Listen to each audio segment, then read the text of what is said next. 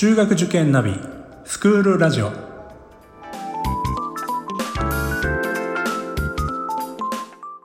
スクールナビゲーターののびるです。この番組は中学受験を目指すご家庭に学校の先生からの生の声や受験に役立つ情報をお届けするラジオです。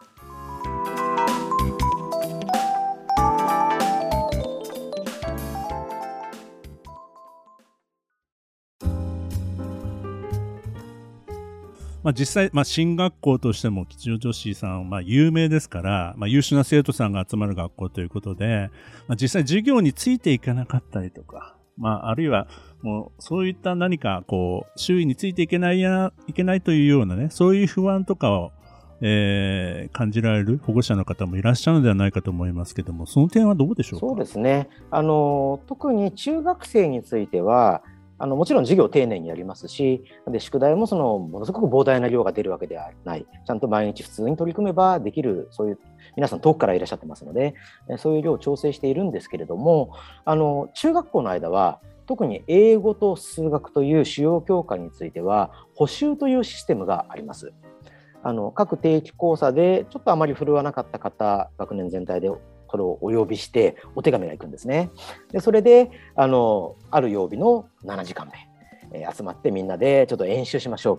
う。数学などはチームティーチングみたいな形でやってる場合もありますしこう分けてこうそれぞれの先生からそのフォローを受けるっていう場合もありますけれどもあのやはりそこで演習して、えーとたった1時間プラスアルファなんですけれどもそれを毎週重ねていくとやっぱできるようになっちゃうんですよね。だから生徒にしてみたら、まあ、補修にかかっちゃった今回かかっちゃった。でもあの行ってみたらできるようになるからそれもいいよね。次抜けちゃったらちょっと寂しいんだけど困るんだけどプリントだけくださいみたいな子がいたり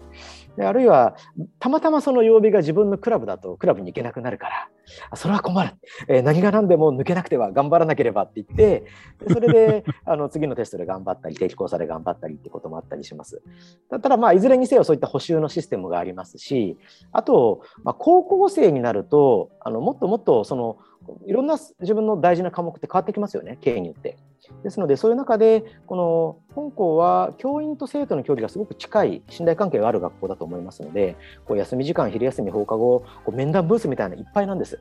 でもうちょっとこれ分かんないんだけどってそれで質問に来たりあるいはこうこれからどう勉強していったらいいんだろうどういうふうにしていったらいいんだろうってことで学習の相談をしたりあるいは進路の相談をしたり人生相談したり本当にもう毎日もうにぎわってるんです。で先生もその先生だけじゃないですからいろんな先生に毎日授業を受けてるわけですよね。いろんな先生の声聞きながらいろんな先生と話してそしてあの自分の中にそれを取り入れていくことができてまたフォローを受けることもできてっていう状況があるのであのそういった形でうまくフォローしていけますのであの心配はあの無用かなと思います。ありがとうございます。えっ、ー、と、それから、今度はちょっとクラブのことをちょっとお尋ねしたいと思いますけども、まあ実際クラブのですね、生徒の様子なんかもご紹介いただけたらいいなと思うんですけど、あとなんか特徴的なクラブとかもあればぜひお願いいたします。じゃ山根先生お願いします。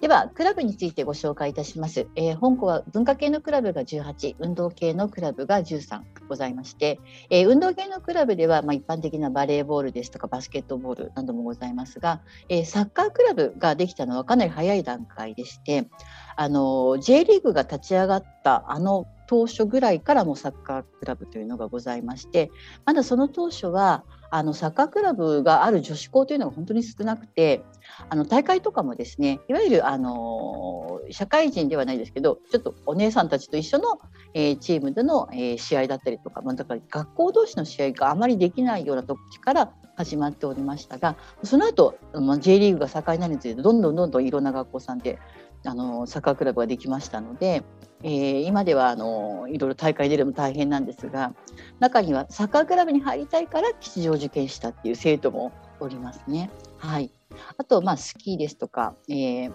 あと剣道ですねあと香港強いのは弓道クラブになりますあの全国大会にも出ております。あと文化系のクラブの方が数は多いんですけれども、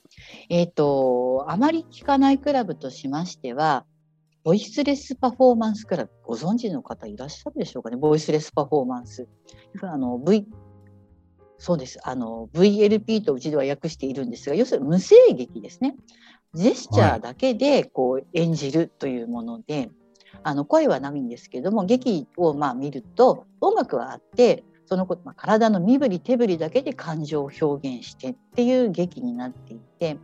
あの自分たちで脚本を書いたり衣装も作ったりして本当にあの演劇として、えー、声がないだけなんですが見てる側にあ今すごく動揺してるんだなとかあ喜んでるんだなっていうのがもう伝わるようなそういった、えー、演劇をするクラブですね。あと演劇系が多くてですね普通の演劇クラブももちろんあるんですが香港の英語クラブはあの英語でミュージカルをやるというクラブなのでミュージカルですはい、英語劇といってもミュージカルなので、えー、歌って踊って全部それを英語でやる今年はあの文化祭で「ライオンキング」をやりましてはい、なかなか衣装も凝っておりまして、はい、あとあのアフレコクラブというのもありましてこれはあの演劇ではないんですけれどもあの声を入れるというものなんですがそちらの方もあの結構今人部員が増えまして先ほど、まあ、漫画が好きな生徒が多いと申し上げましたが、まあ、アニメが好きな子もたくさんおりましてあの声優に憧れているっていう生徒も多いので、えー、そういう生徒たちが自分たちでいろいろ役になりきってそして、えー、お互いのそのセリフなんかをこうお互いこうダメ出しし合いながら、えー、劇を作っていく、えー、シナリオ通りにこう、まあ、話を進めていく中であそこはどうだこうだっていうのを黒板にこういろいろ書き出したりしながらですね、えー、これも中高一緒に、あのー、先輩と一緒に、えー、やっていく中で結構中学生がどんどん上手になっていくなっていうのが、まあ、顧問の先生なんかによると、えー、目に見えてわかるっていうようなことも聞いております。はい、あのちょっとホームページ拝見しました。卒業生になでしこリーグのそうですね。はい。はい。臼井という生徒ですよね。はいあの、はい、一時期在籍しておりました。あの在在学中から運動神経抜群の生徒でしたね。はい。もうあの香港の運動会では、まあ、以前まではあのその年の一番短距離走が速かった生徒の記録っていうのが残ってるんですけれどもその生徒が何年か記録を保持しておりましたね。はい、ああやはりそうなんですか。はいあのサッカークラブで活躍して私も何度か試合を見に行ったこともあります。あの在学中の試合、はい、見に行ったことありますね。はい。なるほど。ねあのまあ女子のサッカーあのやりたい、えー、子供たちにとってじゃあどこの学校中学受験でどこの学校がいいのかなって、なかなかね、あの、本当に、あの、そういうところを、あのこう、アピールされてる学校ってそう多くはないと思うんですけどそうかもしれませんね。はい。まあ、吉祥女子さんのサッカー部は、ぜひおすすめではないでしょうかね。あの、サッカーをやりたい受験生の皆様、あの、吉祥一つよろしくお願いいたします。はい。まあ、勉強もね、頑張ってそうですね。あの、もちろんあのクラブを優先させることなく学業と両立させてぜひあの頑張ってもらいたいなと思っております。はい。ありがとうございます。次はですね、先生。はい、芸術系というのは、まあ、これはね、あのまあ、知ってる人にとっては吉祥女子さん芸術系では有名なんですけども、はい。あの、やっぱり進路のこと、進路選択についてですけども、まあ、いろんなこう、多様な選択肢があると思うんですけども、まあ、その中で例えば、まあ、芸術系、理系、文系、まあ、それぞれのまあ比率であったりとか、まあ、特徴なんかをちょっと教えていただけたらと思うんですけども。そうですねあの香港伝統的に芸術系がある学校です。先ほど高一の秋にその芸術科あるいは文系科理系科選ぶと申し上げましたが逆に言うとその時までその自分の最終的な決断を保留できるわけですよね。中学受験して入ってこられてでも本当に自分がその美大に行くのかなデザインで生きていけるかな、えー、それを高1の秋までやっぱりその選択肢の一つとしてこう持つことができるでそれでじゃあ東大目指すのか芸大目指すのかじゃないですけれどもそういった選択に、えー、移ることができるというのは一つのメリットなのかなと思ってます。えー、ただあの実はもともと香港は一昨年まではあの芸術系の中に音楽と美術が両方あったんです。ただこの春からあのついに音楽系を希望する生徒がゼロになってしまいまして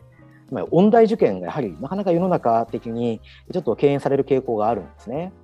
でそれで音大受験希望者がいなくなってしまったので経としては廃止させていただいて選択科目で対応すると。ですから今は文系理系芸術系の中の美術というくくりに、えー、今年からなっています。だからその中でもその多様性はありますし、やっぱり音大受験、美大受験に対応できるスタッフがいるので、中学生がみんなでやるそういう美術、音楽の授業もすごくレベルが自然と高くなるというか、同じ気持ちでやっていても、やっぱり楽しくてレベルが高いところにつながっていってるんじゃないのかな。こういう上層教育の面でもメリットはあるんじゃないのかなと、そのように感じています。我々が見ても中学生が作る作品見るとえーって思うのがすごくあるんですよね。すごいなっていうのがまそういう文化の中でただ最終的に芸術系例えば美術に、え行く生徒というのは大体10人前後10人プラスアルファぐらいのことが多いですかね学年で。えー、ですのであの残りは文系理系ということになるんですが本校最近理系がやはりこの10年間増えてきていて、えー、もう半分ですね理系女子校としてはおそらく珍しい方だと思うんですけれども、えー、文系理系で理系比率が半分、えー、という形で半分の方は、まあ、その中のさらに半分ぐらいはもう医療系をあの考えて資格志向っていうことがあるんだと思うんですがあの理系ということを選んでそこでやっていっていただいています。あのですのであの理系の方って基本国公立も選択肢に入れやすいんですね大学受験であのやはりちょっと国語やって社会やってっていうのはハードル低いですから。だから文系の方がその国公立受験しようとすると数学やらなきゃっていうのが出てくるんで少しハードル高いんです。えー、ですから文系の場合はまあ半分程度の方が私立に絞った私立文系高3で半分ぐらい私立文系に行きます。半分ぐらいは東大一橋も含めた国公立文系をこう選んでですから私立文系の方は科目数は絞ってそれを尖らせて総計上智を目指すようなそういうコースですよね。その大体半々に分かれます。ですから学年全体を見ると理系のほとんどの方が国公立を何らかの形で視野に入れていてもちろん結果両方受かって次第に行かれる方とかセンターで失敗してしまってってこともあるかもしれませんが、まあ、あの視野には入れていてそして文系の大体半分ぐらいが、え、国公立も含めて考えていると、えー、いう形になりますのであの自然とおのずと本校国公立の合格者も多い方なのではないかなと思います。あのこの春は99人受かってますのでそういう中で、まあ、先ほど自分がやりたいことのためにと申し上げたんですけれどもやっぱりそのキャリア志向といいますかその姿がありますので、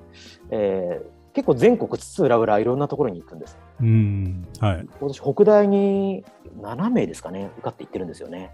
ですから北海道でもそのように行ってしまいますしまた医学部の方はどうしても地方国公立であっても学費が安いので何が何でも国公立に行きたいんだっていう層はもちろんあのいらっしゃいますのであのそういうのも含めてあの皆さん、えー、受験にうまくつなげていっていただいているのかなと思います。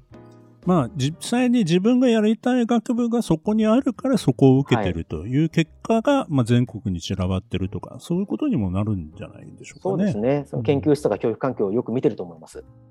まあ、芸術系のことについても、中学でもバイオリンを習ったりとか、はい、まあそういったところで、あの、中学生のうちにもそういったところ、音楽に触れるっていう機会が多いんですよね。そうですね。あの、高1まで、その、まあ、その時、年々で何を選択かにもするかにもよるんですが、あの、そういう授業があるんですが、あの、やはり中1で全員弦楽器に触れたりして、で、高1でこう音楽を選んでる子たちなんかが、その、じゃあ、もうもう一度その全員クラス全員ででちょっと余裕がある時はバイオリン以外の弦楽器も出るらしいんですけれどもそれで40何人で合奏していると圧巻ですよね。なるほどねでもちろん最初は全然なんだけどだんだんこう上手になっていってそしてみんなで合わせてっていうところになると、まあ、ものすごいそれは圧巻というか感動が生まれますね。はいぱ芸術のこう分野をちゃんと触れておくっていうのは大事なことだと思いますね、この時期は。はい、だから美術系のやっぱりそういった影響もあるんだと思うんですが、あのやっぱり文化祭の外装とか一つとってもやっぱりみんなレベルが高いし、こだわりが全然違うんですよね。だからその文化祭で普通に教室を使って展示するゲームやるそういう場合でもその外装はすごいです。はい、ありがとうございます。えっ、ー、と、ではですね、もう最後の、あの、ちょっとテーマになりますけども、まあ、国際交流についてですね、はい、えー、こちらの方ちょっと教えていただけますか？はい。あの本校ではもともと一番よくあの多分知られているのかごご承知いただいているのか、えー、というところが中学3年生でコロナ前はほぼ全員が11月頃10日弱になりますがカナダに行ってたんですね。でそこで現地校を訪問したり姉妹校を訪問したり現地校の授業を設けてホームステイもしてっていうそういうプログラムなんですね。これほぼ全員が参加していた。で今コロナで2020と2021はいけてませんが、まあ、来年以降は高1でなんとか復活できればなということを考えてるんですよ。でそういうもともと土壌があってでまたそこで興味を持った子たちが出ますのでその希望者向けに高校生になって夏休みに3週間オーストラリアに行って半分寮生活半分ホームステイのようなすごく魅力的なプログラムなんですがそういったプログラムがあったりあるいはアジアへのツアーがあったりそういった形でもともと何十年も前からこのカナダもそうですがそういった海外ツアーを持ってる学校なんです。でしかもあのそういったところであの自分は将来国際関係やりたいんだあるいは英語をブラッシュアップしてそれを職業につなげたいんだいろんな子が出てきます。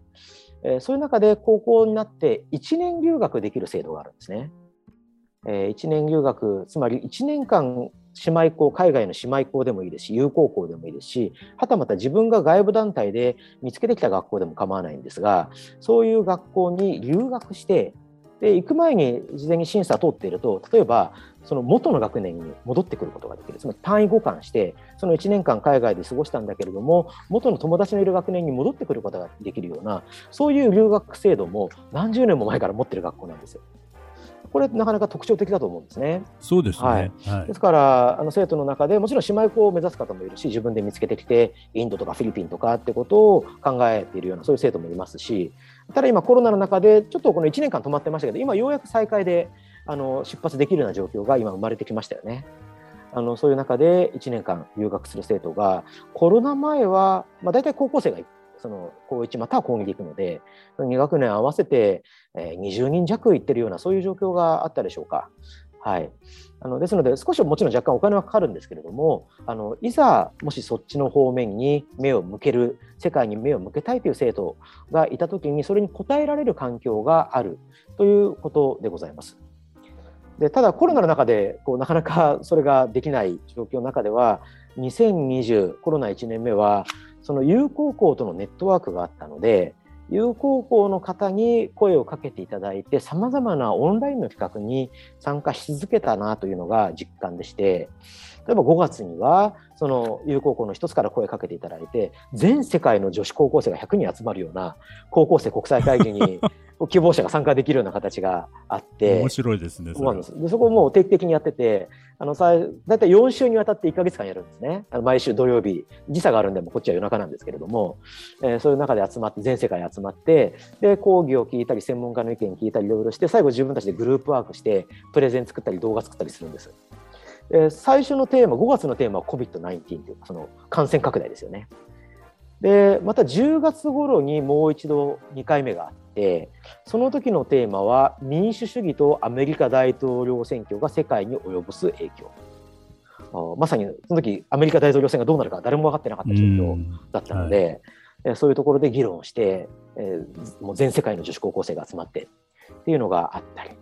あるいは奨学金としての性質があるようなプロジェクトがあって同じ学校なんですけれどもそこに香港の、希望する生徒がチャレンジしてでその学費も全部あの交渉できるらしいんですけど向こうの先生に何ヶ月か、まあ面倒を見ていただいて何でしょうこう定期的にオンラインでこう何曜日の何時からって形で面倒を見ていただいて自分が研究プロジェクトに取り組むっていうようなそういう奨学金としての性質のものなんだけれども普通だったら何十万円かかるところをこう2万円でやっていただいたとか。まあ、その内容は良かったんでしょうね、こううまく交渉して自分で。はい、で、あるいは2月には SNS のその影と光みたいな、えー、SNS をテーマにした高校生国際会議だったり、まあ、そういういろいろなあのテーマのもとでそういった会議に参加させてもらったりあるいはその現地校の先生の授業に参加させていただいたりそういったことがあった1年間だったんですがあのやはり今年になって2021になってあまりそのお世話になっているばかりではどうしようもないので自分たちでもコロナがまだ続くかもしれない。何か作らなければということで学校独自で、え、新たに、え、企画を立ち上げてでオンラインでその旅行会社と組んでその現地カナダの例えばそのバディといいますかその向こうの大学生の方とつないでで現地のバーチャルツアーやってもらったり一緒に交流する機会を設けたり、え、あるいはそれを同様にオーストラリアでもやったりアメリカでもやったり、え、そういう形でオンラインの研修を学校独自で今作ってます。お金はかかりますけれども作ってます。でそれ実施してます。で夏には国内留学といってがこの学校の中であの日本にいらっしゃる留学生の方をお呼びして名だたる大学に通っていらっしゃる留学生の方がこう日本国内にいらっしゃるじゃないですか。それ普通に日本にいらっしゃるのでそれをお呼びしてでプレゼンスキルやあるいはキャリア追求っていうところでこうコミュニケーションを取るようなそういう企画を用意したり好評だったんですねまた春にも今度やろうかと思ってます、えー、そういう形でなんとかオンラインあるいは日本国内でということで保管しながら今やっているえー、そういう状況があります。ただいずれにせよこの世界に目を向けるチャンスがある学校なのでそういったことを潰さないように今工夫しているところではございます。ありがとうございます。あの、まあ、そう、実際にはいけないんだけども、やっぱりこう、今だったらオンラインでつなげる、あの、つなぐことができるメリットがあるっていうことを、すごく、はい、あの、それはすごく大切なことかなと思うんですよね。うん、あの、まあ、実際にこうコロナが明けたら行ってみようっていうこう関心やあの興味っていうものを持ち続けることもできますし、まあ、実際はその高校で留学した、あのコロナ前で留学したあのお子さんは結構大学以降になってももう一度留学するみたいな傾向が強いとよく聞くんですよね。はい。ですので、やっぱり高校時代にそういったあの世界を知っとくっていうか、それはすごい大切だなと本当に思います、ね。視野が広がるみたいですね、やはりね。やっぱり日本の中で言ったらどうしてもやっぱり日本的なこう内向的なこう考え方になってしまうということも、まあ仕方ないところなんですけども、やっぱりもう人種も違う、文化も違う、もう本当に風土も違う、食べ物だって全然違うわけですしね。はい。まあ、そういう中に、えー、飛び込んでみると、全然自分のこう価値観、今まで持っていた価値観がこう変わっていくっていうことは、まあ、あると思いますので、まあ、そういったことも経験できるというのが、まあ、あの吉祥女子さんのあの、まあ、国際交流、はい、の仕組みだということですよね。ありがとうございます。はい、えー、ありがとうございました。えっ、ー、と今日はですね、あのこのあの番組、えー、まあえー、1回でこう収録することも多くてですね、今日はですね、たくさん、えー、時間を取っていただきまして、何回かに分けて、まあ、あの、番組を配信してるんですけども、えー、今日はですね、最後に先生方にですね、皆様方、保護者の方向けのメッセージをいただけたらというふうに思います。えー、それではですね、えー、山根先生の方からよろしくお願いします。それでは、えー、受験生をお持ちの保護者の皆様、えー、この時期いろいろと不安を抱えていらっしゃるかと思いますが、えー、保護者の方が元気に笑顔で、えお子様に接してくださればお子様も元気になります。えー、ぜひあのお体ご自愛いただいて、えお子様の前では笑顔を向けてお過ごしいただければと思います。ご検討をお祈りしております。本日はありがとうございました。はい、ありがとうございました。えー、では杉野先生よろしくお願いします。はい、えー、本日この番組をあのお聞きいただいている皆様ありがとうございます。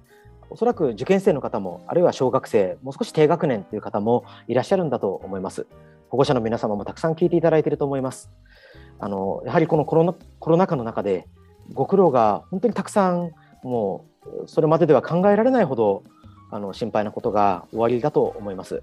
小学生の皆さんは普通に塾に通われて勉強すること自体もおそらく大変な状況そういう時期もあったかと思いますしまた保護者の皆様はさまざまな学校の情報を得ようとしても例えばもういつも説明会がこう満員で予約が取れないとか、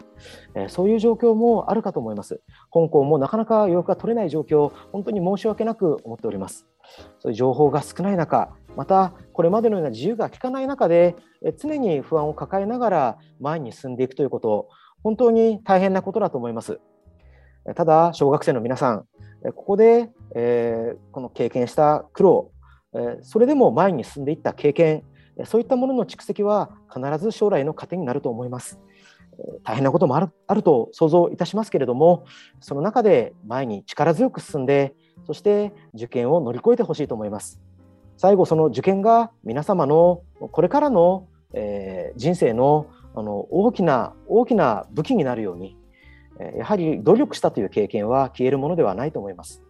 その努力したという経験、努力したことがあるという経験をぜひえその後の将来につなげていけるよう、そして皆様がいい受験形で受験を終えることができるよう、あのこれからもうすぐの方もいらっしゃると思いますし、これからもう少し長いスパンでという方もいらっしゃると思いますが、我々も応援しております。中学校で待っております。ぜひ頑張っていただければと思います。応援しております。以上です。はい、えー、今日はですね、吉祥女子愛に溢れたお話をお二人から伺いました。えー、杉野先生、えー、山根先生、どうもありがとうございました。ありがとうございました。ありがとうございました。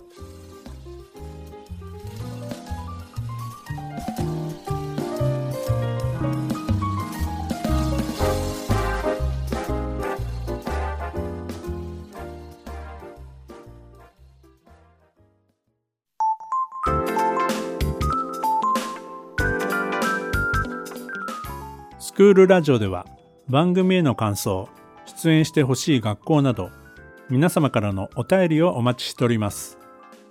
また受験に関する質問や相談にもお答えしていきますので概要欄の Google ホームからお気軽にお寄せください。Apple、Amazon、Google、Spotify などの無料のポッドキャストアプリで購読やフォローなどのボタンを押していただくと更新情報が届きますので便利です。それでは次回もスクールラジオでお会いしましょう。